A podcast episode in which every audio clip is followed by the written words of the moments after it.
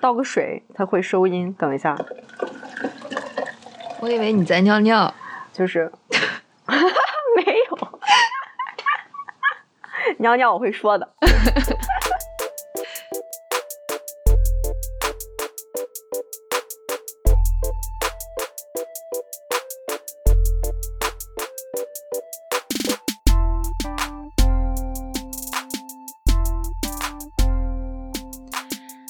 收听这一期的可以动摇，我是汤丽，我是 Kiwi。这一期我们上周已经尝试录制了一次，结果半小时之内就聊崩了，而且它不是那种有趣有意思的崩，是那种非常 defensive 的全面崩塌。所以这是我们的二次尝试。Kiwi，你来谨慎的阐述一下我们这一期的主题是什么？哦，我们这期的主题是，是我们通过。对于化妆品消费的，嗯，一些数据，嗯，想讨论一下它在我们生活中的一些有意思的现象。嗯，我们想就是尝试从几个不一样的角度聊一下化妆这件事儿。其实，首先我也承认它听起来不像是一个。可以去深挖的议题，但是越这样就反向引起了我们俩去审视他的兴趣。可能和很多女生一样，到某个年龄段，我们就习得了一个去化妆和打扮的习惯。但是，假如你来问我，从化妆这个行为中，你到底期望得到的是什么？我觉得我可能也很难立刻给出一个呃既明确又能说服我自己的答案。嗯，你觉得你你能给出来吗？就是从化妆这个行为里，你到底期望得到是什么？嗯，我觉得我化妆之后可能会变好看。嗯，希望得到的应该是一方面是别人觉得，我觉得别人觉得会觉会，我觉得别人会，我觉得别人会觉得我化完妆更好看，然后从此获得一些自信。哎，这句话很绕。嗯，我们俩之前都读过一个数据，就是国家统计局公布的，一九年化妆品全国的零售总额是两千九百九十二亿元。嗯，它的增速是调研的所有品类里面增长最快的一个，呃，达到了百分之十二点六。这个增速今年因为疫情冲击，虽然很难再复制，但是最近又出现了一个热词，叫口罩妆。嗯，现在全民戴口罩的情况下，怎么样去化妆依然是大家很关心的一个问题。还有，因为要保持社会距离，可能嗯，很多公司都会选择去开视频会议嘛。然后，因为视频只需要上半身出镜，所以又出现了一句很押韵的话，叫“女人化妆化半脸，男人西装买半身 ”。天呐，我没有听说过，我 out 了。我觉得很魔幻啊！就是反过头来看一九年的数据，你觉得这个符合你的认知吗？或者说，我们作为消费者，现在倾向投入更多的钱和时间到化妆这件事儿上，是为什么呢？哎，我我我当时第一次看到这个数据的时候，挺震惊的。嗯，我我没有想到。因为我们俩不是都是大学毕业之后，对于化妆的热忱就显著减少了。嗯，然后我以为大家都跟我一样，没有想到它还是急速的增长。啊，我觉得，嗯，化妆如果在那个，哎，有一个三角叫什么三角来着？就是最底层是吃饭啊之类的，好像叫马斯洛还是之类的，反正啊，不管叫什么了。嗯，但是看到这个数据之后，我还是想到那个五层需求层次理论。嗯，我个人觉得，呃，化妆应该是属于尊重需求吧。嗯，它这一方面百分之十二的增长，有可能一方面来自于，呃，中国现在这个经济增长，就是人更多的解决了温饱和安全需求。嗯，然后下一层就是到了归属需求，归属需需求是对于情感上的需求，然后这一方面，我觉得在化妆可能也有对这一方面的影响，然后就归属于介属于尊重需求和归属需求中吧。那就是说，呃，大家普遍像我一样，会觉得化完妆自己会更好看、更有信心，并且会获得别人欣赏的眼光。从此建立一些呃亲密关系。对，我觉得，我觉得首先不能把这个数据的增长直接无条件等同于说，嗯，我们这一代人的价值体系变得更肤浅了，这么绝对的一个理论。但是大家花更多钱去买化妆品，可能能说明的是，我们都一致认为。别人更肤浅了，就是对外表的期望值更高了。我只有去化妆，才可以迎合这种肤浅和高期望值。哦，有点。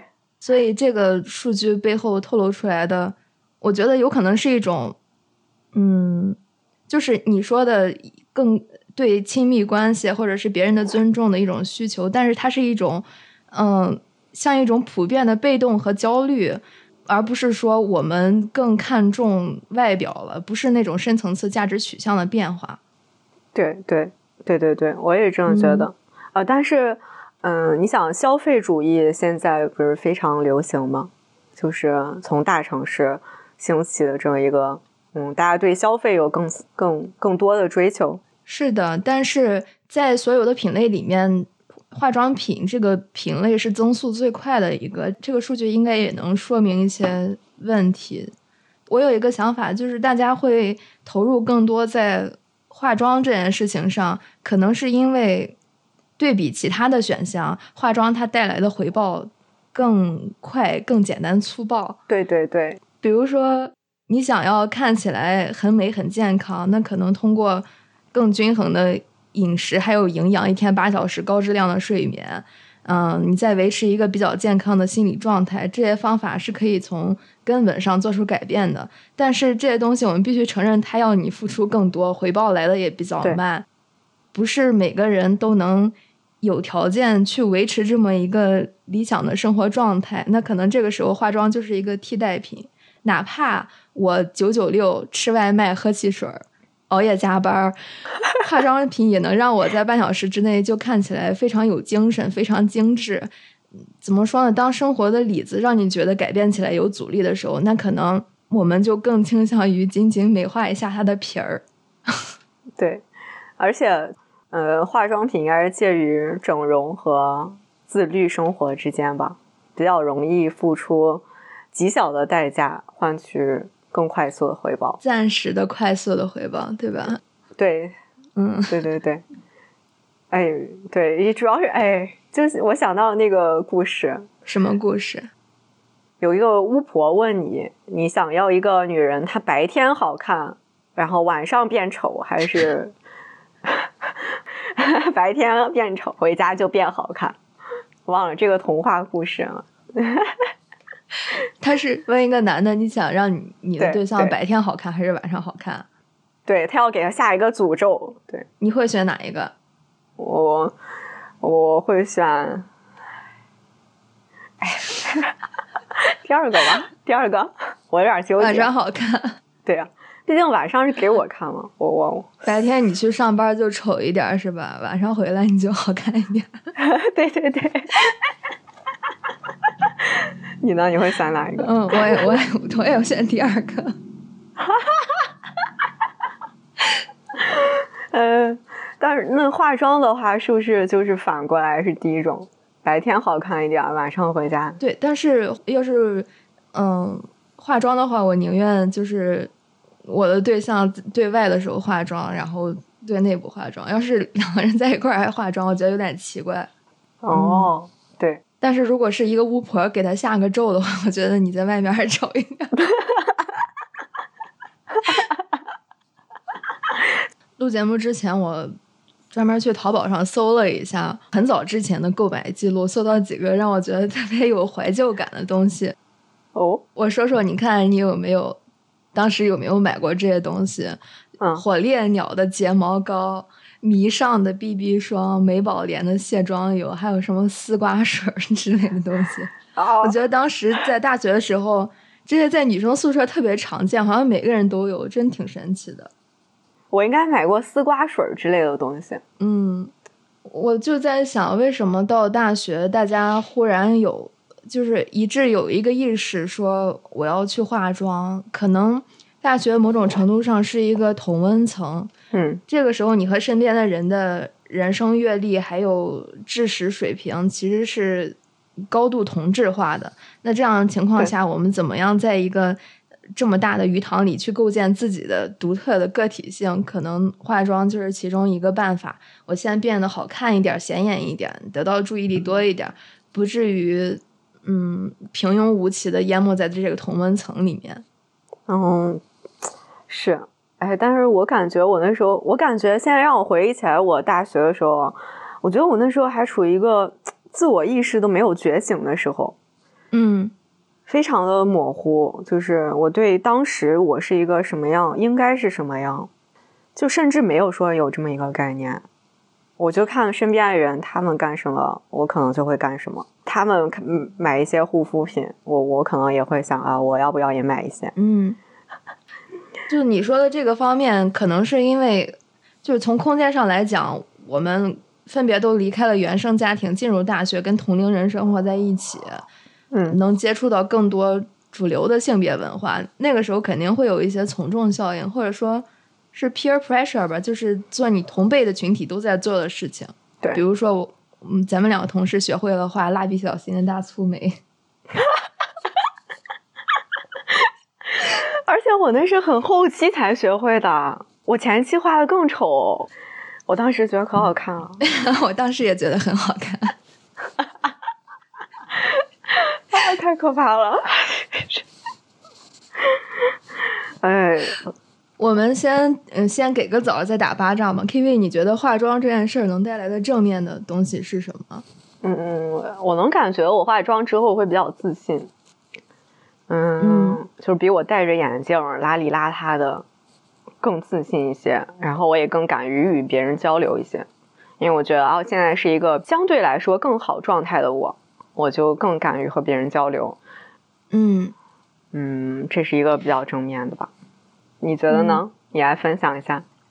我觉得首先从我们对美的敏感度从。进化心理学上完全可以理解嘛？一百多万年的自然选择，嗯，就是会，呃，相当于给我们一个默认设定，让我们更容易被那种光滑的皮肤啊、对称的五官、年轻的长相吸引。嗯，这些标识，嗯，让我们的祖先选择了健康的、有更强生育能力的伴侣，而且把他们的偏好顺着基因就延续下来，所以我们的审美和行为。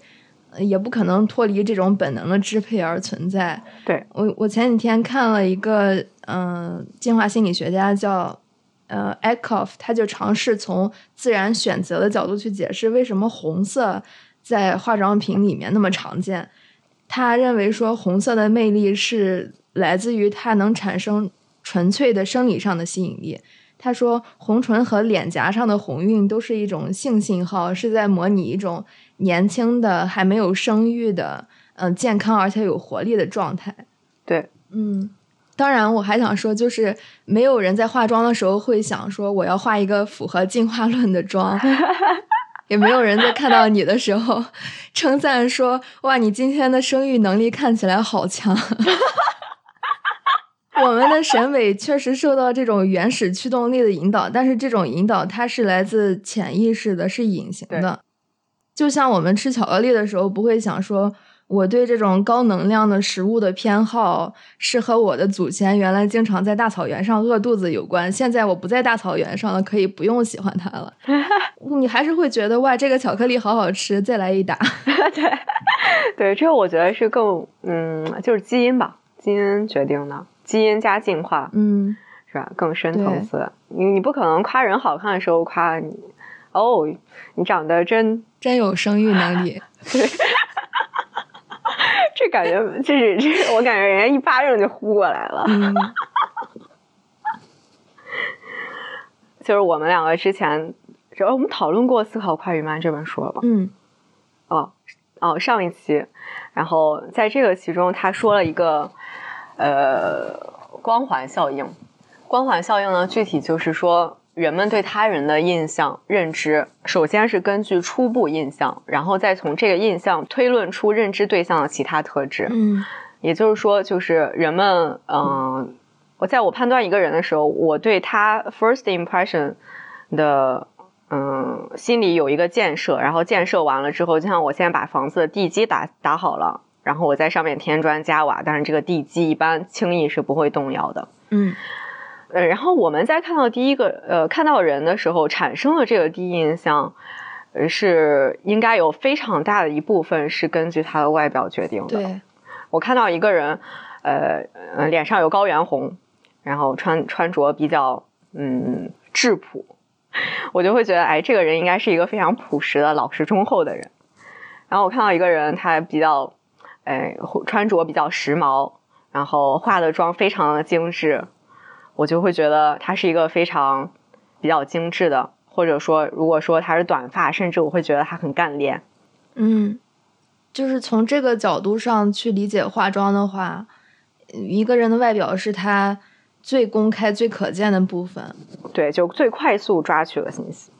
嗯，那我们对这个部分进行改善，肯定是能获得一定的优势和便利的。对，对，对，是肯定能获得一部分收益的，而且这个收益可能非常大。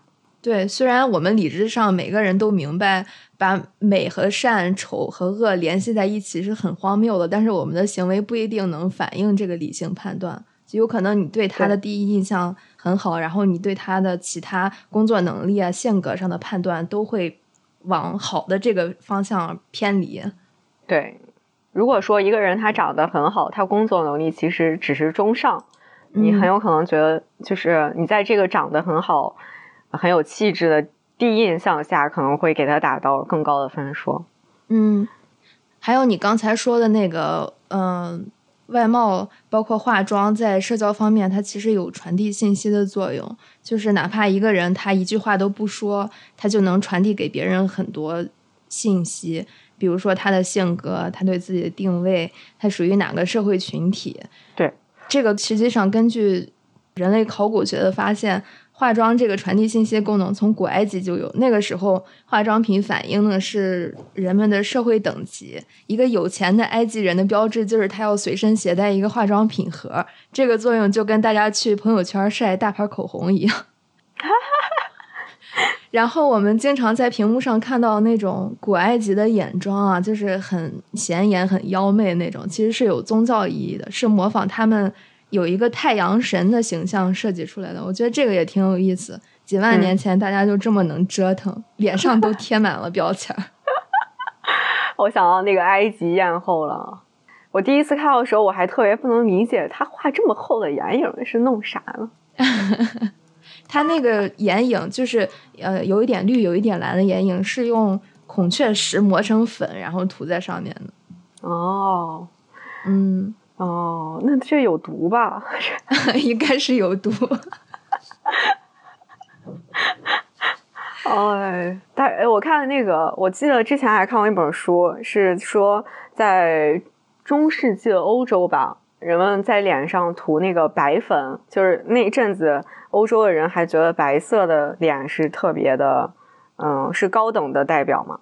对，那个时候女性地位比较低，而且在宗教里面不是呃白色和纯洁联系在一起嘛。对对，假如说那个时候的女性她也不出门晒太阳，成天就在嗯自己的房间里待着，学一些带引号的女人该学的东西，那可能她的皮肤就白白的，嗯，它也是一个社会地位的象征，可能。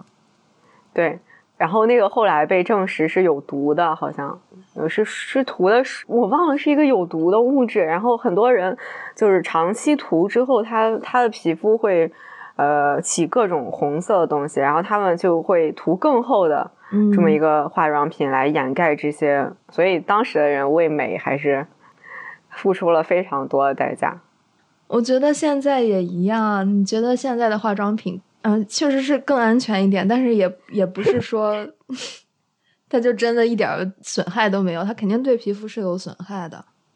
然后我我记得大学那会儿还有人跟我说，哎，这有一个那个叫什么来着，粉底液，有一种粉底液是养肤的，你天天涂皮肤会干变得更好我。觉得这也是噱头吧，就是营销话术。对我当时觉得，哎，我觉得不光是从健康方面，从心理方面，你像化妆品啊这些东西，包括滤镜也是，可能当下满足我们的审美需求，但是长期来讲，它应该也是有代价的，是损害了什么东西的。每个人每天都花半小时去调整自己的面部特征，把照片磨得跟刚从羊水里泡出来一样。但是这样一对比，现实中大家都很 average 啊。我觉得生活里面的幻觉已经够多了，没必要再人为制造另一种 幻觉来添堵了吧？但是这个跟化妆跟 P 图，我觉得还是有一些区别的。化妆的话，是你现实中看到的时候也会是。就是你 P 图这个东西不能带入到人眼看到你的时候。嗯，我不知道你有没有这种感受。我的一个感受就是，人和人的社交现在有一部分就变成了，嗯，在社交媒体平台上的各种照片，就是你的照片是你个人身份的一部分，它代替你去进行一些社交。哦，对，然而这呃，这个我又想到相标，我又要提相标了。你说它附近的消失，哎，你 你不要笑我，附近的消失，是吧？我觉得非常非常非常有洞察力哈。附近的消失，然后代表我们更多的把社交转移到了线上。对，可是我我自己，我感觉我自己还有点抵触，我不知道你有没有。你个人抵触没有办法，我现在很多社交就是线上的，咱们两个不也是线上的？咱俩都不开视频的，开视频我也是这丑爆的前置摄像头，我也不会跟你化个妆再开个滤镜。嗯，你不去化妆，不去开滤镜，维持一个本真，一定是有一些好处的。首先，你省去了以后看心理医生的钱。为啥？就是你不会自我厌恶吗？再一个，你不小心打开了前置摄像头的时候，也不会被自己吓到呀。因为我太少照镜子了，说，所以我真的有时候会被自己吓到，我还是会被吓。我之前在追那个《了不起的麦瑟尔夫人》这个剧，哦，那个我看了，他，哦，那个我也看了，你你先说。嗯，他是讲 Mrs. Maisel 从一个全职主妇蜕变成一个控场能力特别强的 stand up comedian 的故事。嗯，在第一季里面，她做全职太太的时候。每天都要保持一个完美的妆容，等到她丈夫睡着以后，半夜再偷偷起来去卸妆、敷面膜、去卷发，嗯，然后天每天天不亮就得再起来再化妆。她的丈夫在离婚之前都没有见过她素颜的样子。天！然后我看这个剧的时候就想到，前两年忽然火起来的一个化妆品概念叫晚安粉。它的本质其实是和 散粉是一样的，但是它的营销目标群体是卸妆以后觉得没有安全感的女生。比如说，它很经典的一个广告语是：“你还怕外宿卸妆以后吓跑男朋友吗？” What？我我你你给我科普了新概念。嗯，它的卖点就是你不需要卸妆，可以带妆入睡。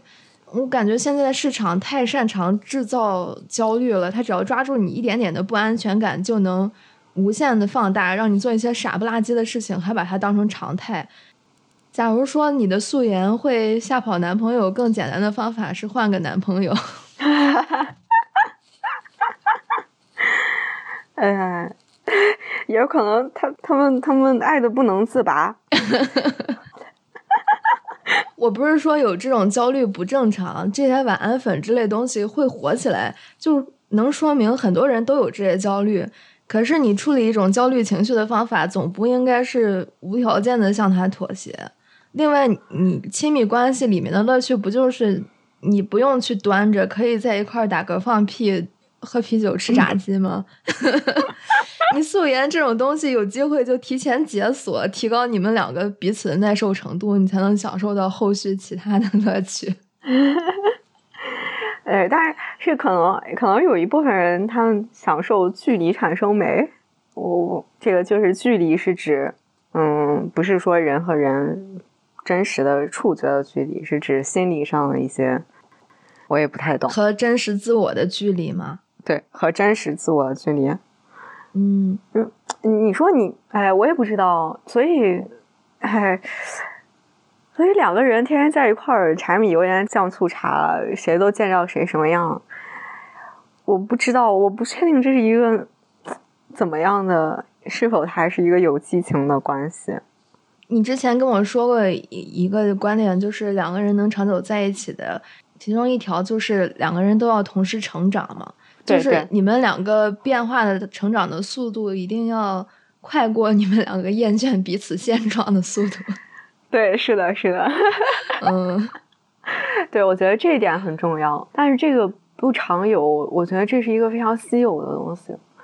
嗯，刚才提到了晚安粉之类的，嗯，通过制造焦虑来规劝女性的话术，会让我觉得很反感。一般来说，他们会从“你可以这样”直接跨越到“你必须这样”。比如说，嗯，某一个医美机构，它的营销话术是“你的情敌都在打玻尿酸，而你还在打游戏”，干你屁事儿！就这种话术，嗯。我之前读到，当年二战的时候，希特勒手底下有一个叫戈培尔的，他是负责宣传的喉舌，然后他的一个座右铭就是，嗯，你把假话说三遍就成了真话。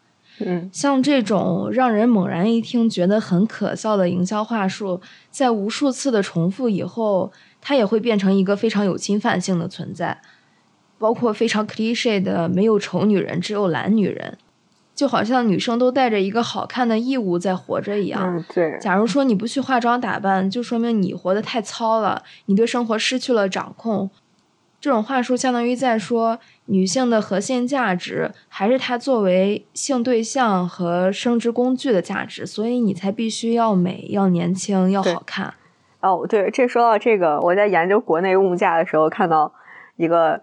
在上海刚毕业工作了一年的一个女孩，她在说她的花销，然后她她她她给我普及一个词叫上海静安区女白领。嗯，她说自己的同事都非常的精致，嗯，上来的第一句就是同事又非常精致，然后拎着什么包包啊，化着精致的妆容，然后穿着高跟鞋去职场。嗯，每一天生活消费非常高，我感觉他计算下来，他一个月要花一万一。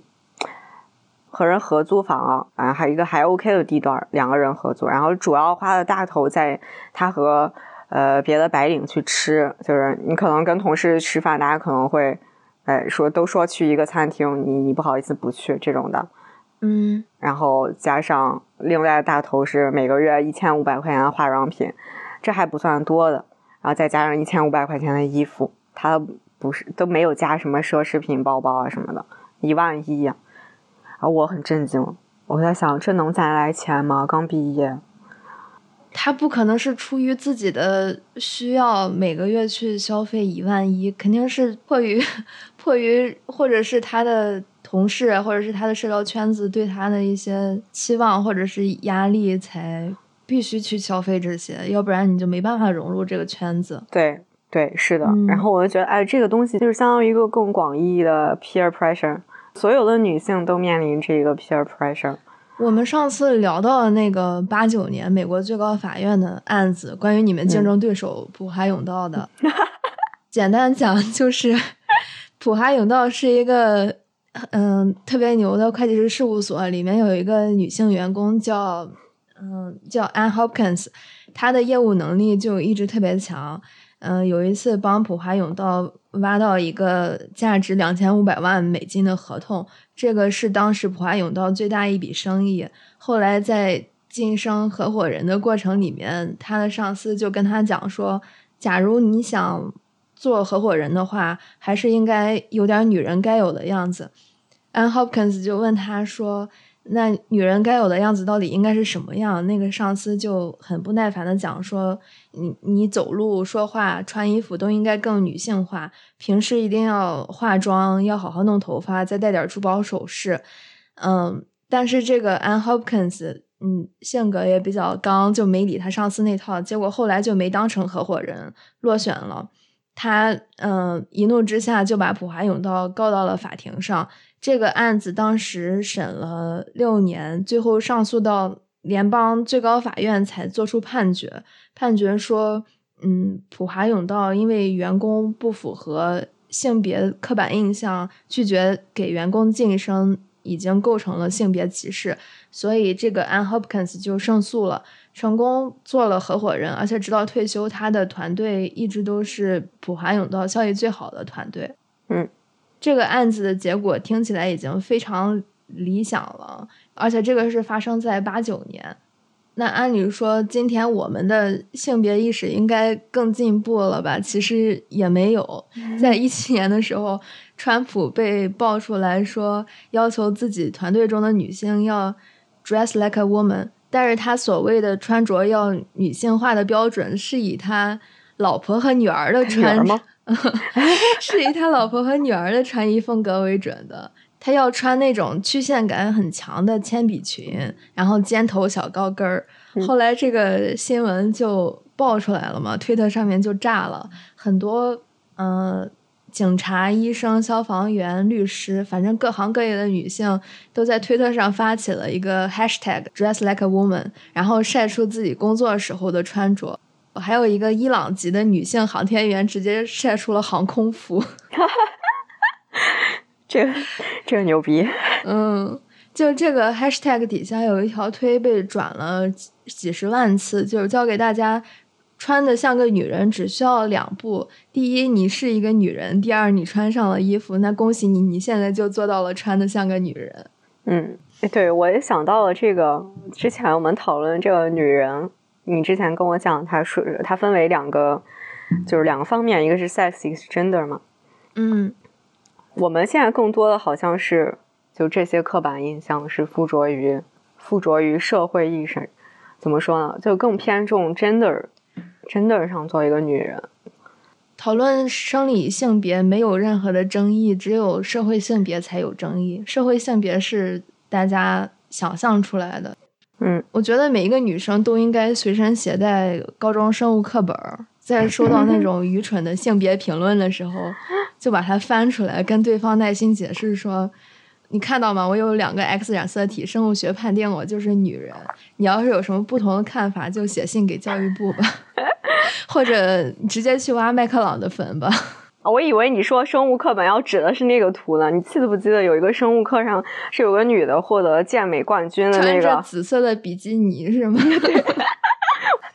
对 对，紫色还是红色来着？反正。那说到这个，我想到了一个，呃，不算题外话了。Transgender，我挺想知道你的看法的。你觉得他们想被认为成 gender 上的女性吧？因为 sex 上可能还没有一些技术突破。那个 J.K. Rowling 他为这个一个歧视 transgender 的人发言，然后被喷了。嗯，我觉得 transgender 这个问题我确实还没想明白。我比较认可。gender，至少有一部分是社会建构的。嗯，一方面，我觉得能让个体的价值实现最大化的一个办法，就是我们不要再尝试建立一个能放之宇宙皆准的真的体系了，也别想着废弃一套刻板印象以后再重新建立一套新的。最好我们谁都别再讨论它了。但是另一边，我又能看到。Transgender 这个群体，他们确实觉得自己生错了性别，而且还有一种需要去寻找身份认同上的归属感。嗯，那这个时候去选择忽略他们感受到那种痛苦，好像也不对。我想到那个丹麦女孩，你看过吧？对对，我看演的。对，所以嗯，但是我不知道，我我看到一个网上被喷的言论，我还挺赞同的。我我也不敢发话，我感觉我会被网暴。说的是，呃，就是 transgender，就是说，只有在把人去掉性别之后，你选择自己有没有子宫，这就代表你真的想成为一个男的，还是真的想成为一个女的。就是它是一个性别二元论的这么一个想法。我觉得在 sex 上确实是二元论的。可是这个想法它有实现的可能性吗？他的设想是去掉性别以后再去选择，这个前提我觉得就是 不可实现的。当一个人他能明确自己的需要，去嗯判断自己希望成为某个性别的时候，呃，当他有这个能力的时候，已经接受了很多的社会建构了。你怎么样确保说把这些影响力从一个独立的主体里面剥离出来，把它重置成一个白纸呢？我觉得不太可能。哦，对，我想起一个，就是路易 C K 他在有一个单口的 special 上，他讲，嗯，他很羡慕 transgender 这个群体，因为这个群体已经非常明确的知道了自己的人生的问题是什么。比如说，我我是一个生理性别上的男的，但是我就是想成为一个女的。我已经知道了我生活中的问题是什么，然后我只要去解决它就好了。但是大部分人根本就没法知道 自己生活中的问题到底是什么。嗯，确实啊，这说的我好 pathetic。哎，我不知道，就是说实话，之前我不是那个查出来，嗯，卵卵卵巢多囊肿嘛。啊，我我他医生说怀孕的可能性低，我当时就觉得，哎，这剥夺了我选择的权利。你什么时候查出来的？去年回家的时候说怀孕可能性就比较低，然后要调理啊什么才能怀。嗯，然后我当时还挺难受的，因为我可是你虽然我不想生孩小孩吗？对啊，所以对对对对，这就是那个 point。虽然我我不想要小孩，但是。我老是觉得，那这样不是剥夺我的权利吗？只能是你自己的选择，是吗？对对对对，就我这也得是自己的选择。我当时还挺难受的，哎，想到作为一个女性，我是不是也是被社会后天构建了这么些想法？你的意思是你的失落感吗？对，嗯，对我失落感是不是也是社会构建下的产生了失落感，而非我真正自主意识的？应该是吧，社会对女性的期望应该是对你的感受还有行为都有影响的，具体多少影响虽然很难剥离还有量化。对，我如果真的当时就意识到这是来自于社会对我的期望的时候，我就没有那么伤心了，没有那么伤心和恐惧了。我还有一点恐惧，这个事儿触动挺大的。嗯。哎，我们来换个话题，就续着你这个说嘛。嗯，有一个调查发表在英国那个《赫芬顿邮报》上，他想去讨论的问题就是社会和媒体对女性外表过高的期望值到底会带来哪些消极的影响。这个调查的受试者是十三个国家的一万多名女性，其中有一项调查结果就发现。当一个女生她对自己的外表感到不满意的时候，有百分之九十的可能性会放弃参加重要的活动，比如说放弃从团队里面站出来做做一个报告，或者说放弃参加重要的商业社交场合。嗯，这个就是典型的皮格马利翁效应了。你对一个人的期望可以改变他的行为。对，假如一个女生她的成长过程中。不断的收到来自社会和媒体这样的信息，就是你要保持年轻漂亮，保持性吸引力，学习和事业上的成功是次要的。嗯，女博士、女强人这样的说法，甚至可以是贬义的。那这些信息就是会在我们不设防的时候渗入和内化，影响我们的每一个感受和决策。对，哎，我个人来讲，还是觉得如果能剥离，就是。还是尽量剥离，哪怕只有一点点，就是在理性上尽量的剥离，是吗？对，因为我觉得这些是负面的，对一个人潜能上负面的影响，我自己可能也深受其害。你觉得跟，就比如说商业电影啊，或者是影视剧里面，我们能看到的女性角色有没有关系？我一直觉得就是在。普遍流通的那种主流的影视作品里面，女性的角色都是很扁平的、很单一的，要么她就是从黄片里走出来，要么就是从童话书里走出来的，你不觉得吗？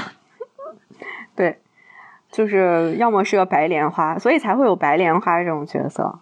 嗯，要么就善良，就特别善良；要么就他就邪恶，他就特别邪恶。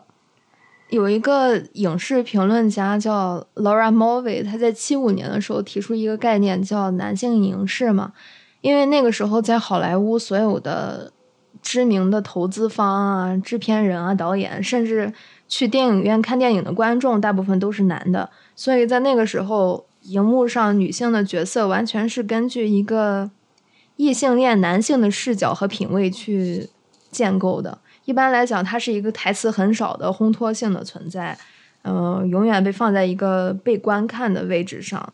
对，你，像镜头停留的地方，也经常是他，呃，比较吸引眼球的身体曲线。他的思维方式，就像你说的，往往是非黑即白的，没有一点立体感或者复杂性。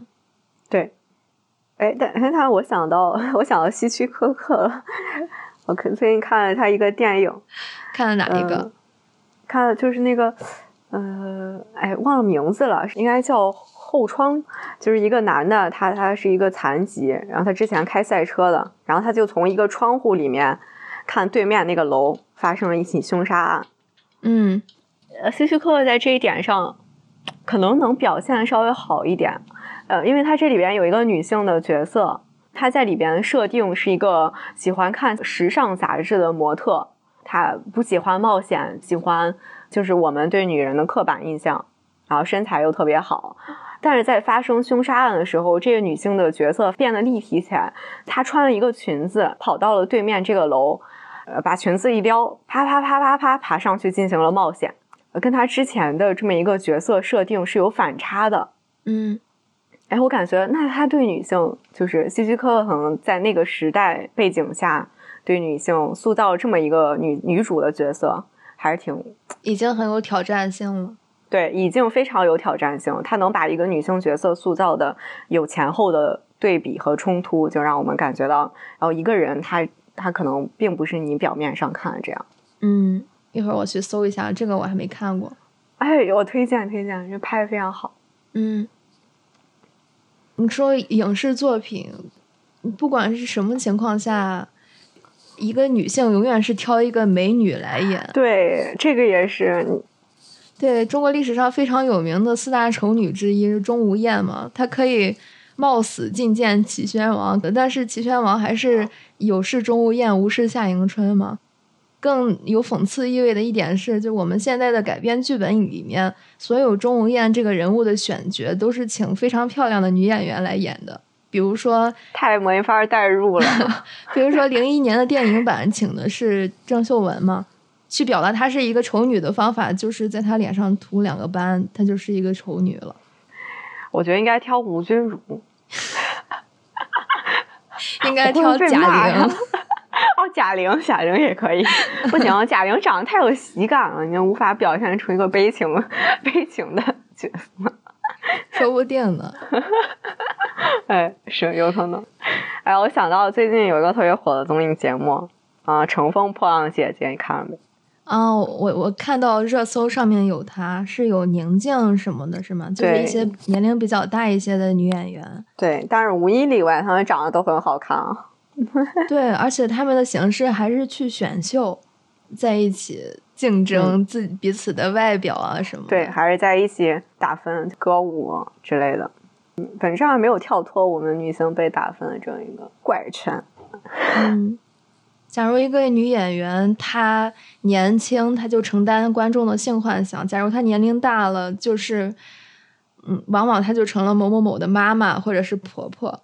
我记得陈冲有一次在接受采访的时候，就被问到中年的女演员面对角色极度套路化的问题，他说，不管在哪一个年龄层次，人的渴望、人的失落，还有他的生存条件是不变的。一个有趣的人仍然应该是有趣的，但是现在年龄能提供给女性的那种丰富、丰富的感受，没有什么机会被展示出来。他说他也接过很多奶奶啊、外婆的角色，都非常的套路。像这样这样的角色，他闭着眼睛就能演，因为睁着眼睛演是浪费的。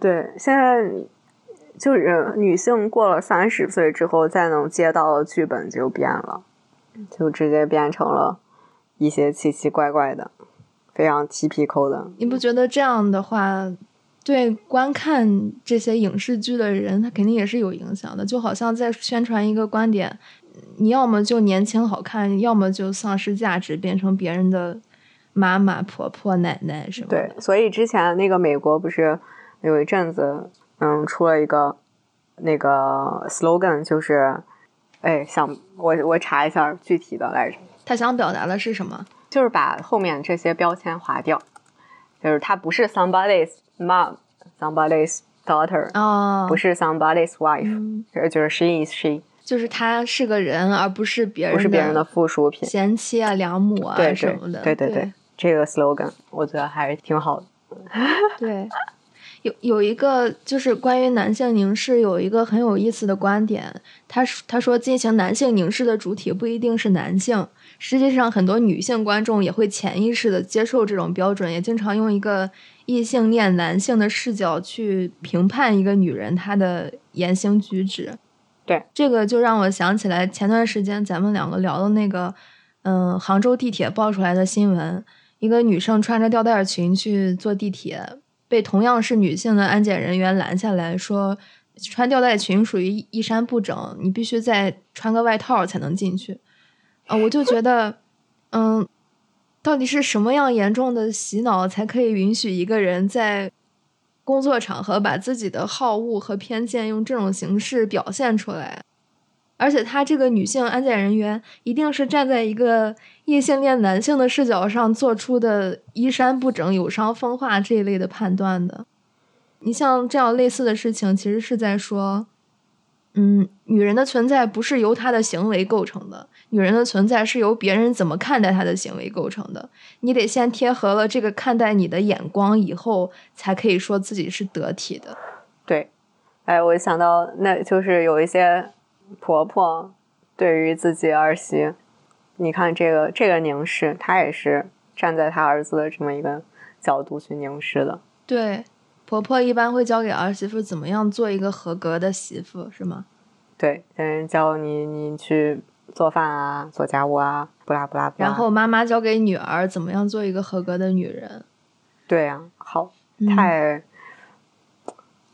我最近看一个电影叫《瓦加达》嘛，这个电影是第一部全程在沙特拍摄的电影，而且是一个女性导演导的。当年上映的时候很受关注，因为在沙特女性不能抛头露面，所以这个导演全程是躲在车里面，用对讲机来控制现场。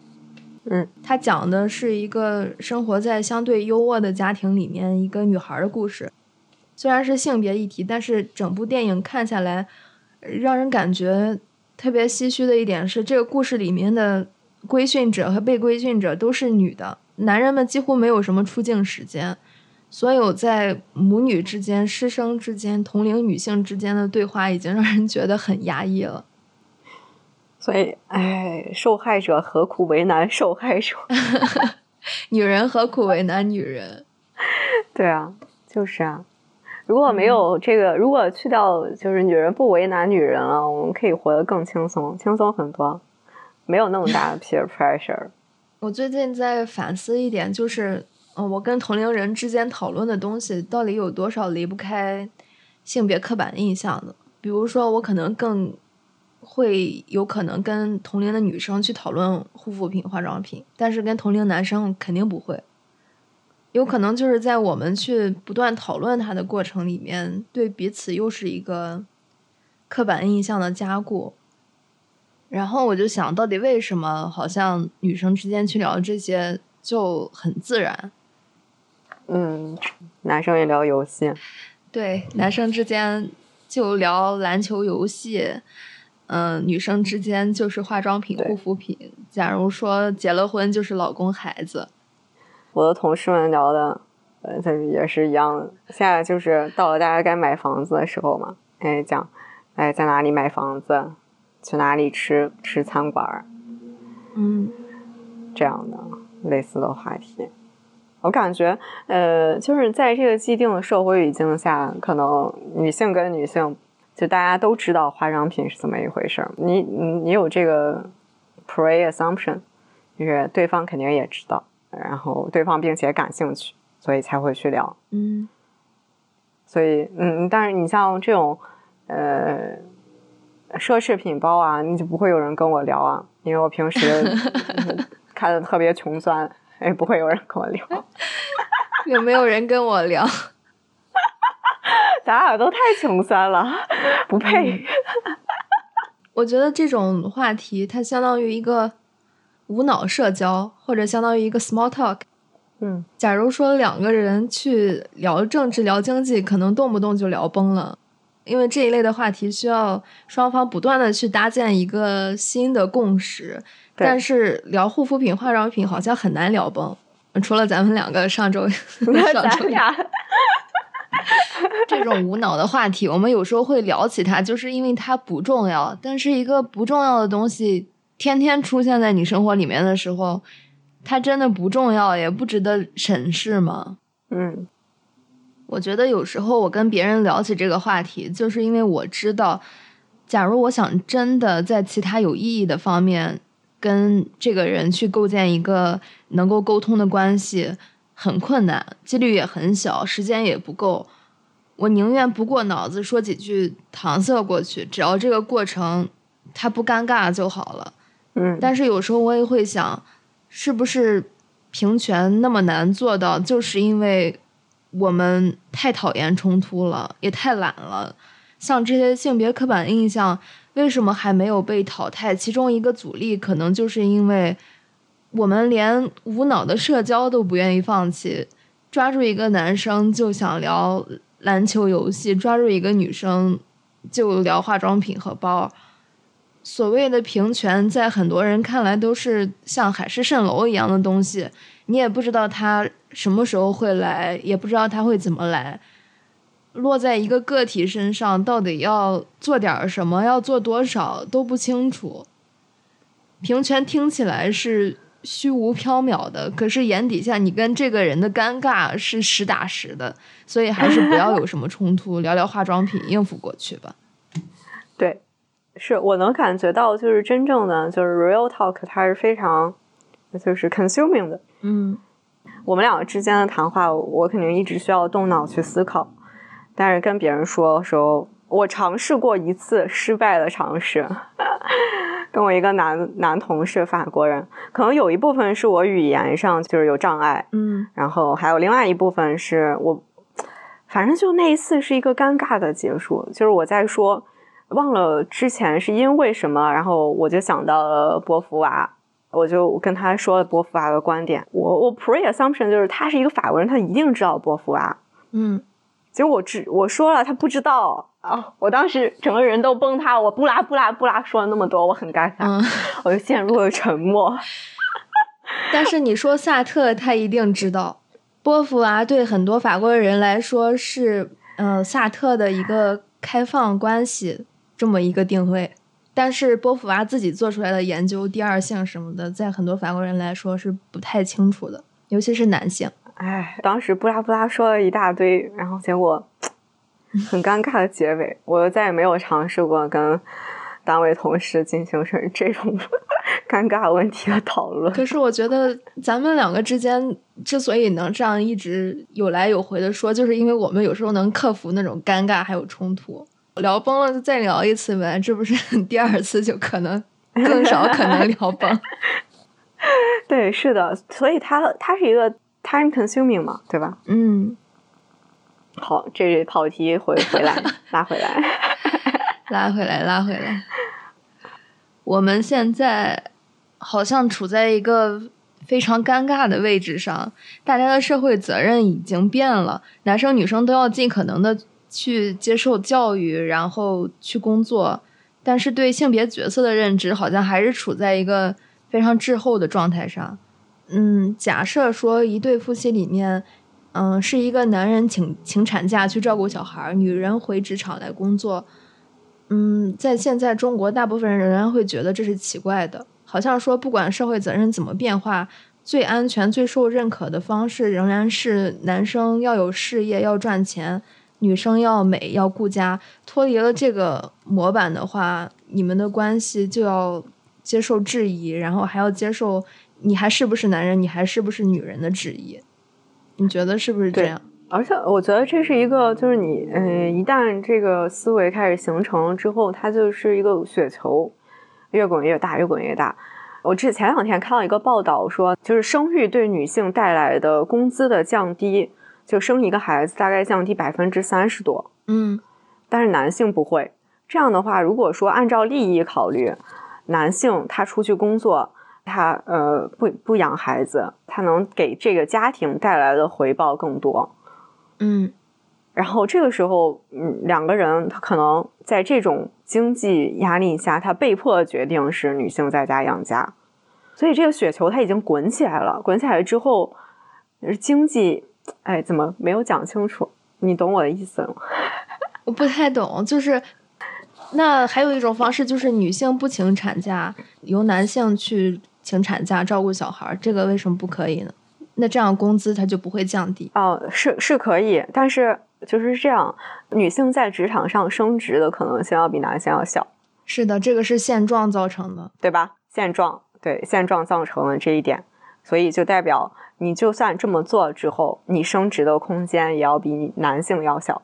嗯，在这个时候，大家会做一个怎么样的选择？在这种情况下，就是说每个家庭之内，男性对女性进行了经济补偿，而非社会性的。就是把社会性的不平等转移到了家庭上的经济。可是我觉得，你如果一直抱着一个，呃，因为社会不平等，所以家庭内的情况要依据社会情况来做出调整，这样的话，你就一直会陷入一个女性要顾家，然后男性要进行事业上的挑战这样一个循环啊。对对，我我赞同，所以我觉得就是如果说真正的要变化的话，是要从从两方面同时要变化的。你说的两方面是一边是职场上的天花板，然后另一边是家庭的结构要变化，是吗？对对，嗯，我觉得这两方面缺一不可。我可是我觉得职场的天花板，假如说想变动的话，首先你要有每一个做出行为的人来支撑。就是首先，女性你要确保自己在职场里有一个往上走的欲望，天花板才可能会被动摇一些。对，对我赞同。与此同时，我也想就是说，社会上，比如说男女性的产假要比男性多很多。就在中国，如果我了解没错的话啊，应该给男性和女性同样的产假。对对，这样的话就更好的能解决一些问题，对吧？对，这样的话，他在招人进来的时候就不会有这样的歧视。女性生完，她要请那么长时间的产假，但男性不会，只在入门的时候就能改变很多。嗯，而且还有一点就是，我猜测为什么我们的认知还赶不上社会现实的变化，其中一个原因是大家都太在意目前抓在手里的那点儿既得利益了。因为坦白讲，没有任何一个男性会介意自己的妻子挣太多钱。也没有任何一个女性会介意自己的丈夫太顾家，大家介意的从来都不是变化可能带来的好处，而是它可能会带来的额外的责任。作为一个男性，你能不能放弃一些工作或者社交，尝试承担一半的家务和育儿责任？作为一个女性，你能不能放弃自己不用买单的特权，去尝试承担一半的经济责任？这个过程里面，大家肯定都会感觉不爽，好像被剥夺了什么。可是。但凡你有一只脚丫子站在平权这一边儿，都不要假装说社会变化是不需要任何代价就可以达成的。只要大家站成一排，喊一喊男女平等，这些性别刻板印象、性别歧视就能跟电脑特效一样，噗的一下就变没了，没有可能的。对，是的。哎，但是那要说回来，就是我们生育的这个痛苦要怎么样在这方面平等？我觉得没有办法补偿。没有办法补偿。那现在你说，现在这种社会形式的诞生，应该就是因为女性要求在生育上倒个水，它会收音。等一下，我以为你在尿尿，就是 没有尿尿，我会说的。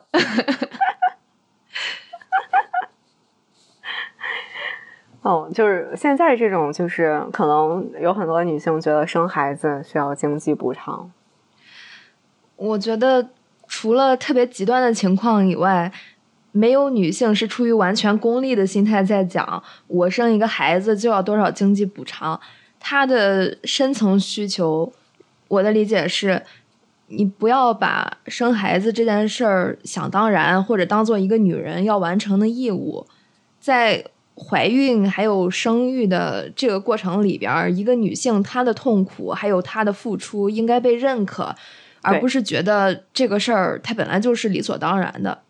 然后，为什么这种需求会以我给你生个孩子，你给我多少钱这样功利的方式给提出来？我觉得也只能说明我们两性之间不能沟通的这个现状到底有多绝望。首先，这个孩子就不是给谁生的，对吧？是的，是的，对，是两个人。呃，所以，哎，就是，哎，我们两个对于就是女性要去工作啊什么的，没有什么意义。但是我还是能，就是要是水知乎或者水豆瓣的时候，我能看到一些。女性还是会觉得男性就应该多付出。嗯，哪方面多付出？就是家庭里面经济方面多付出是吗？对对，就从谈恋爱开始。我觉得首先要区分一个，要区分一点，就是个人偏好和你对社会的设想。你当然可以自己偏好。嗯。更有经济能力的伴侣，但是假如真的掂量一下你对整个社会的设想，我觉得应该很少有人会讲说，哦，我希望所有的女性都一直在职场上遭遇天花板，然后去亲密关系里寻求一个经济上的平衡。我我觉得他表达的更多是一种现状下的个人偏好，他也不耽误你去支持同工同酬，还有平等晋升。你觉得呢？哦，对对，这也有可能。但是大部分人如果都这么偏好，这就去，这不是就是会给你形成了很大的压力。对，你的选择就变成了少数人。而且这个偏好，你很难说它到底是怎么形成的。我们之前一直在讨论社会对女性的期望啊，包括嗯，媒体大环境对我们的影响，还有塑造。那这些偏好，假如说就因为它在目前的社会状态下比较常见，我们就一直的肯定它，把它当成一种模范给合理化，那是不是我们自己也变成了这个社会建构的一部分，有意无意的就在影响身边其他人的想法？是的，哎，这个我也想过。嗯，我最我前两天看到一个这个有趣的词，叫“慕强心理”。嗯。就是我发现慕强心理的使用的主语啊，很多都是女生。你觉得这个点是不是很有意思？你说的慕强心理是在择偶上面慕强吗？对，也是一种社会建构下的很多女性有这么一种心理，然后这反过来也会导致我们之前讨论过的，就是男性的自杀率要高很多。嗯，男性的自杀率在全球范围都很高。对对，所以在全球范围内，男性他们因为。就是社会建构下的男性也是受害者，只不过他们受害是在另外一个地方，就是说他们有苦不能言，因为男性要坚强，男性要承担更多的责任，然后在这个时候他们的情感表达上就会有非常大的阻碍，这我们之前也讨论过，嗯，所以在这个社会建构下，没有一个人是好处让他全占却没付出任何的这么一个角色，没有真正的赢家是吗？对，没有真正的赢家，所以有一些男性，他们还是维护这个现在的社会建构。我觉得，啊，我也开始开喷了，你们不要开喷，这这这。你觉得会不会是我们上一次看到的禀赋效应，或者是损失厌恶？就是现在的既得利益，哪怕不是最好的利益，但是因为是我的，所以我不想失去。有可能。我觉得有，我也不想改变。对，应该是他们更多的关注的是他们已经得到的这么一些好处。嗯，所以他们觉得我我我有苦不能言，这也 OK，我就赚钱养家，这也 OK。而且人对现状的让步是非常神奇的，我们很容易就能把它给合理化。嗯，我之前听到的最懒的一个论点就是存在即合理。对对对，只要之前一直是这样的。那行，那我就能接受。但是，要是想让我真的去做点什么的话，你要承诺给我很多很多的利益，我才能被说说服，说我作为一个个体也去参与这种变化。是的，哎，所以还是这个很难真正推动这个改变。放在女生身上，我最近在想到底就是什么更能体现我们的价值取向？是我们头脑里的概念啊，我们说自己相信的那套东西，还是现实生活里面我们做的真真切切有后果的选择？比如说在化妆的问题上，假如一个女生讲说，我知道这些性别刻板印象存在，我也觉得很反感，但是。嗯，这个社会的现状一天两天它就是不会变的，所以我宁愿每天花半小时去化妆，至少这样我周边的环境对我更友善，我的心情会更好。像这样的叙述，你觉得有没有问题？我也是这样的人，我虽然我没说出来，我觉得我也是。这个你这个问题问的，一枪打倒所有人。对啊，我我自己也会觉得，我面试我也会化妆啊，嗯，我知道它能给我带来好处，嗯，我我不会说放弃这一部分好处去反抗，所以我太懦弱了。我觉得不一定是懦弱，而是理想的东西，很多理想的东西放在现实中都会打折，或者是变得模糊，也不是所有的焦虑都能。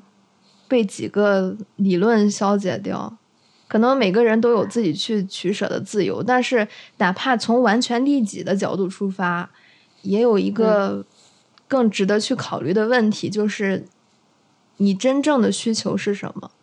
有一个作家叫阿兰·德波顿，他在解读伊壁鸠普的思想的时候说：“我们要尝试弄懂自己混乱的欲望。”才不至于在追求快乐的时候制定太愚蠢的方案，因为有很多我们需要的精神层面的东西，不断的在物质世界里面被仿造。他举了几个例子，比如，嗯，可能我们买了一辆吉普车，但是其实我们追求的是自由；我们买了一瓶开胃酒，但是其实想要的是朋友。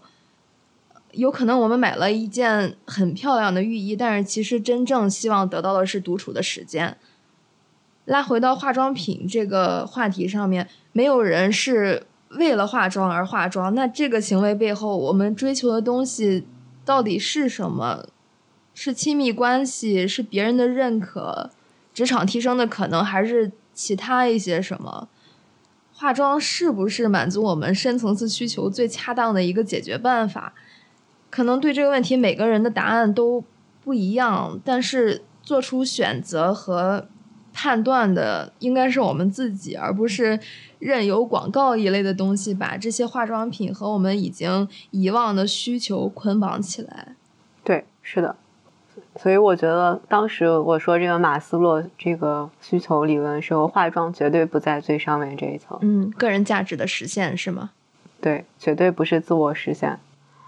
嗯，如果是自我实现，每个人在家都天天画，没人这么做，不是，没人这么做，这有问题啊！自己在家要怎么邋遢怎么邋遢是吧？对啊，自己在家真的要怎么邋遢怎么邋遢，所以他应该还是在归属和尊重，并且在社会中获得一些利益。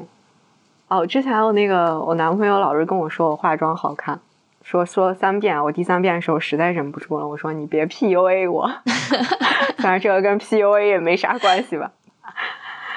我说你不能这么一直说啊，怎么着？